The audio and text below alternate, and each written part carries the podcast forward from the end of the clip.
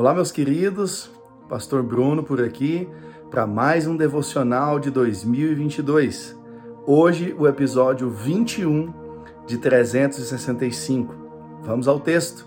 Gálatas 5, 16.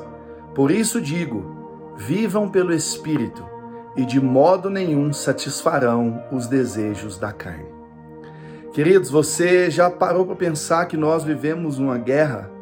De que nós estamos em dois lados, é, sempre escolhendo entre dois lados. Uh, ou nós temos, e é comum a gente ver isso em desenho, aonde o personagem tem de lado um anjinho falando para fazer algo bom e do outro lado um demônio falando para fazer algo mal. Isso parece algo bobo, algo meio sem sentido, mas a nossa vida, nós que somos cristãos, nós que entregamos a nossa vida para o Senhor, que temos o Espírito Santo em nós, e repare que nesse texto o Espírito está em letra maiúscula, nós vivemos essa, essa dualidade, aonde o Espírito Santo está nos incomodando, falando o que nós devemos fazer, nos dando instrução para o que nós devemos fazer, e a nossa carne também falando o que ela, o que o nosso, nosso desejo carnal quer que a gente faça. Como é que nós vencemos essa batalha? Como é que nós lidamos com toda essa dificuldade, com toda essa dualidade? Ah, e a resposta é muito simples.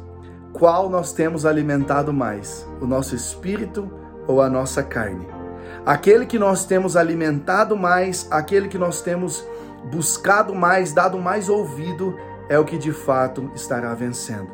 Se você tem passado por grandes dificuldades, grandes problemas, tem enfrentado pecados recorrentes na sua vida, eu sinto dizer, mas a tua carne está vencendo sobre o Espírito de Deus sobre a tua vida. Queridos, é muito simples. Quando nós buscamos o Espírito Santo, quando nós buscamos a Deus, quando nós enchemos a nossa cabeça de coisas do alto, de coisas do céu, a nossa carne automaticamente vai sendo mortificada. A nossa carne automaticamente vai perdendo forças. Então, se a nossa carne está prevalecendo, se nós não temos nos conseguido se livrar de pecados recorrentes na nossa vida, Certa vez eu conversei com uma pessoa que dizia: Olha, se eu não for liberto desse pecado esse ano, eu vou desistir da minha vida. E conversando, ele, ele identificou aonde estava o problema, aonde estava a porta de entrada do problema dele. O, o Espírito Santo sempre nos fala onde nós devemos mudar, o que nós devemos mudar, mas por vezes nós não queremos, porque satisfazer o desejo da nossa carne é algo humanamente bom mas eu te convido nesse dia a você buscar mais do Espírito. Minha avó sempre dizia uma frase que você já deve ter ouvido: cabeça vazia, oficina do diabo.